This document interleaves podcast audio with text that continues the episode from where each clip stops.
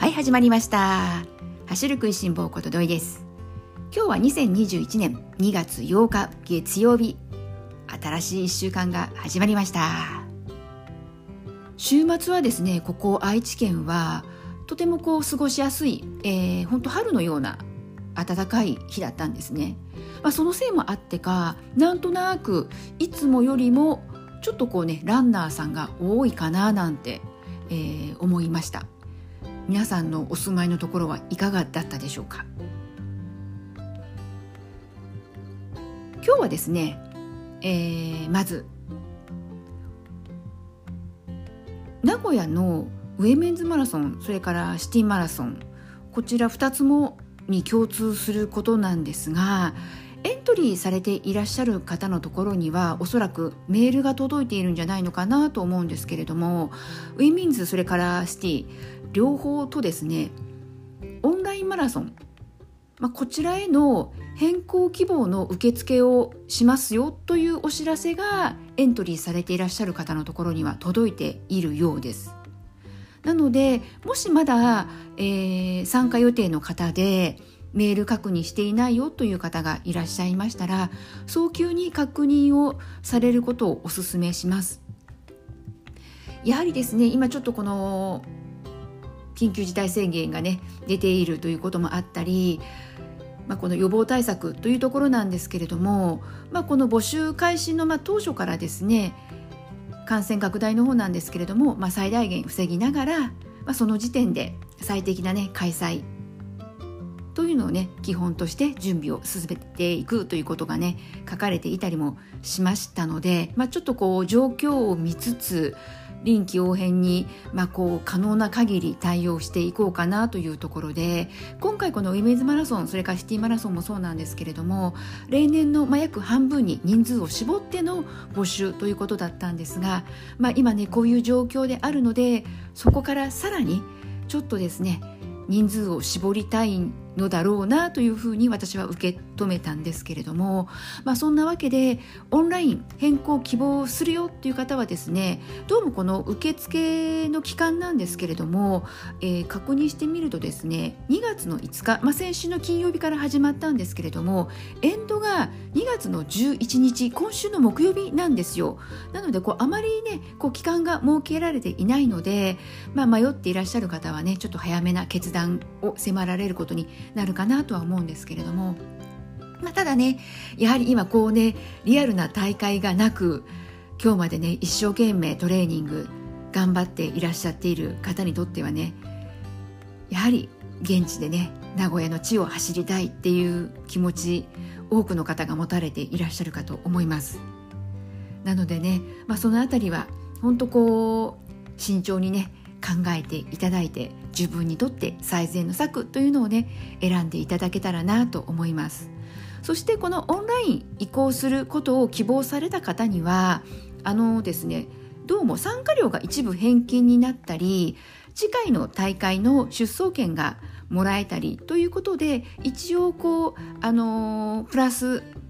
面もねちゃんとこう用意はしてくださっているようなので、まあ、ただこの次回の出走権といってもですねあの参加費はちゃんとかかるということではあるんですけれどもただ、ね、ここ数年もうウェメズマラソンはずっともう抽選っていうのがねもう定番になっていて人気のある大会なので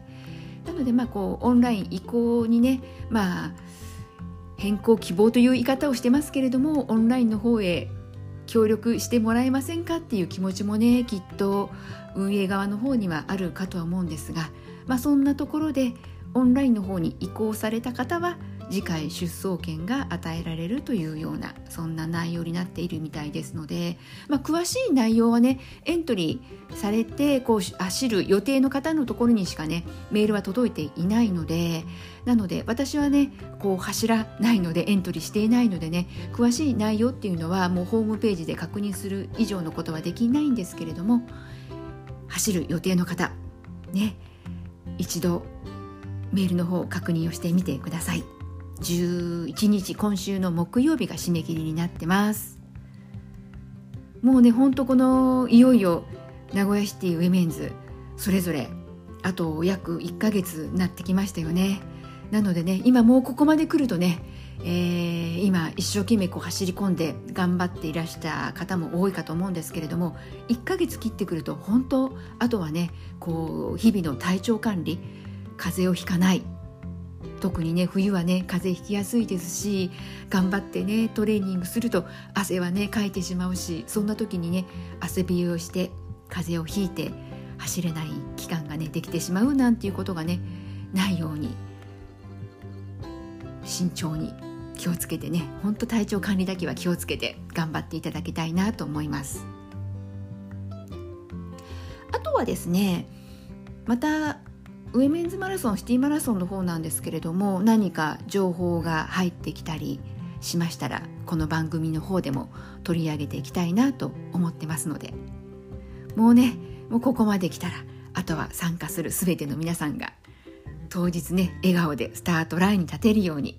練習もそうだし体調管理も含めてもうね体調管理も含めた練習って言えるのかなと思いますのでねほんと気をつけて取り組んでください。えー、では、えー、続いてなんですけれども今週の日曜日なんですけれども、えー、実業団のハーフマラソンが行われることって皆さんご存知でしょうか？フルマラソンではなくてハーフマラソンというところでなんとなくこう注目度っていうのが降るほどこう盛り上がりに欠ける部分はあるのかなとは思うんですけれどもあのしかしですね皆さんこの実業団ハーフなのでいろいろねこう頑張っていらっしゃる選手が出るんですよなのでちょっとですね今週日曜日14日ですねこの日に行われる山口県の方で行われるんですけれどもこの実業団ハーフのことにも今日は触れておきたいなと思います。えー、実業団ハーフなので、まあ、学生さんはね出なくってというところなんですけれども私がですねまたちょっとこう勝手に注目している見どころなんですけれども、まあ、一つが、えー、相澤選手旭化成のね相澤選手とそれからホンダの伊藤達彦選手なんですけれどもこのお二人が出るエントリーしているということでもう相澤選手とねこの伊藤選手はね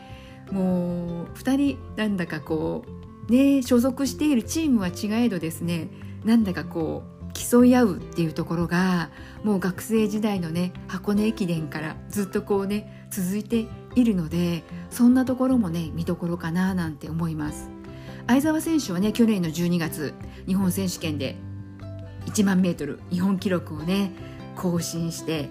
で東京マラソンのね、えー、代表選手にも内定したというところがあってそこにね食らいついていっていたのがもうまたねこの伊藤達彦選手というところだったので今回はね距離がハーフということで私はもうこの伊藤選手と相澤選手の2人がね本当にこういいライバルじゃないですか。なのでねどんな戦いをね見せてくれるのかちょっと楽しみだなと思ってます。相澤選手はねニューイヤーちょっとね欠場して出ていらしてなかったので久しぶりにね相澤選手の元気な姿も見えるといいななんてちょっとこうね楽しみにしている。えー、今回のね実業実業団ハーフの中では私が勝手に一番の見どころと思ってます、えー、相澤選手 VS 伊藤達彦選手というところですね。あとはですね、えー、ニューイヤー、えー、ニューイヤー駅伝でまだね皆さん印象残ってる方も多いかと思うんですけれども佐藤悠基選手佐川のね佐藤悠基選手4区でねちょうど4区って22キロなので、まあ、ハーフに近い距離というところでねここで区間1位だった。ね佐藤選手若手を追いのけて。ねかっこよかったことないです？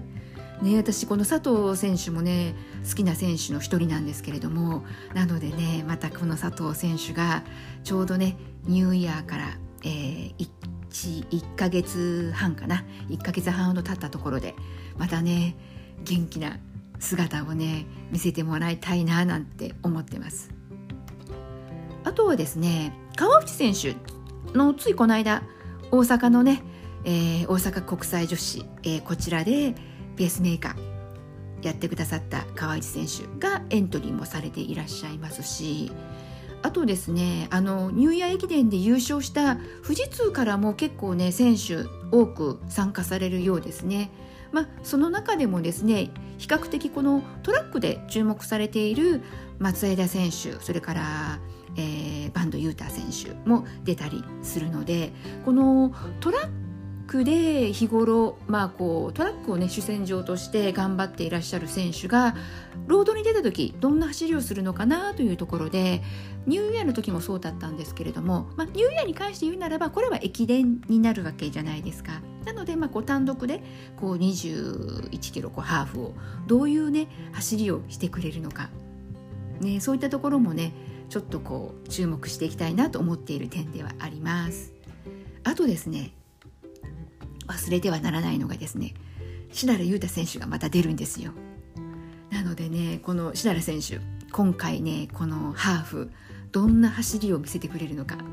なんだかね私の中ではこの志良選手、ね、あの大好きな選手の一人なんですけれどもいつもこう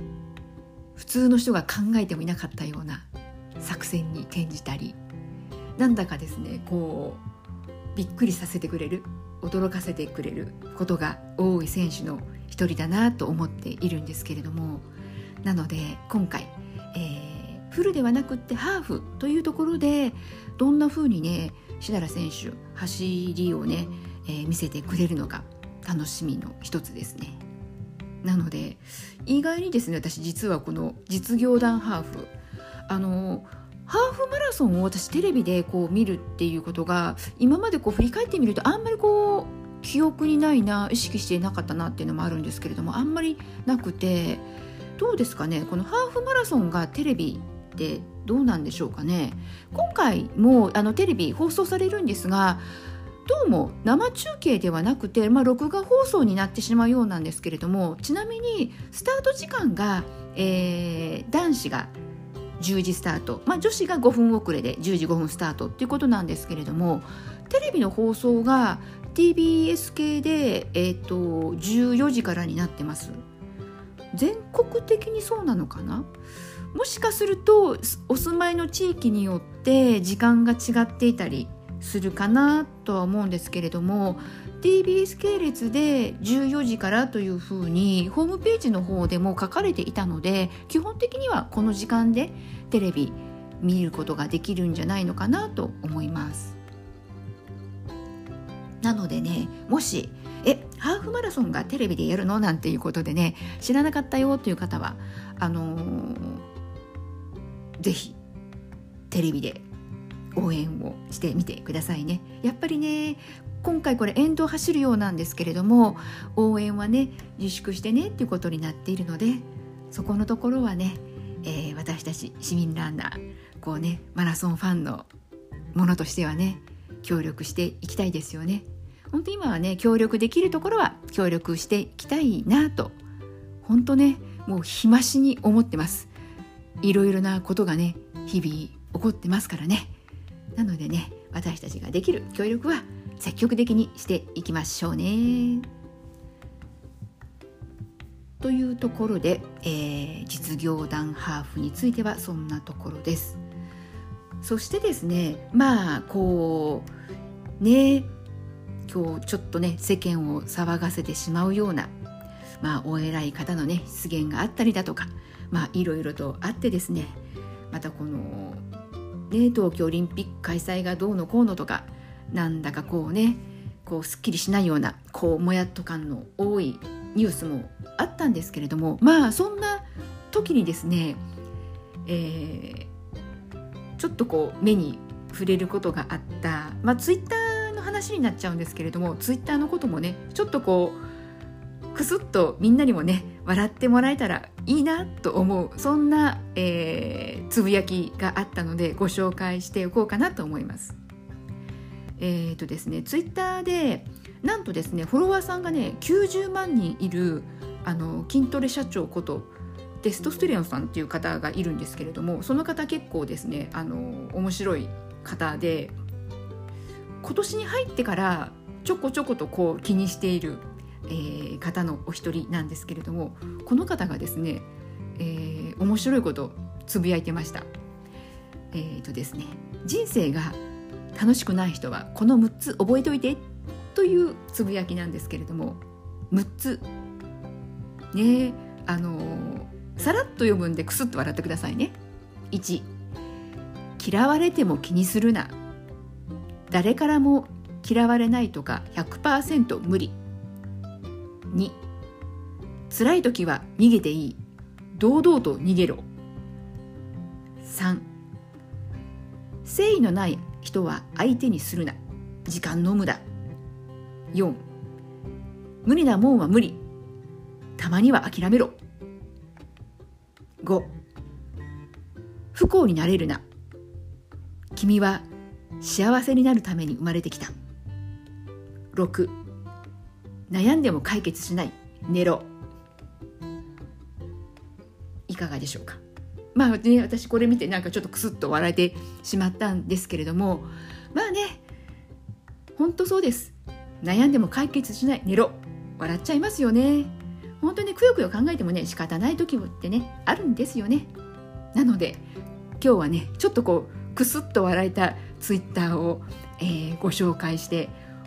ね終わりにしようかなと思います。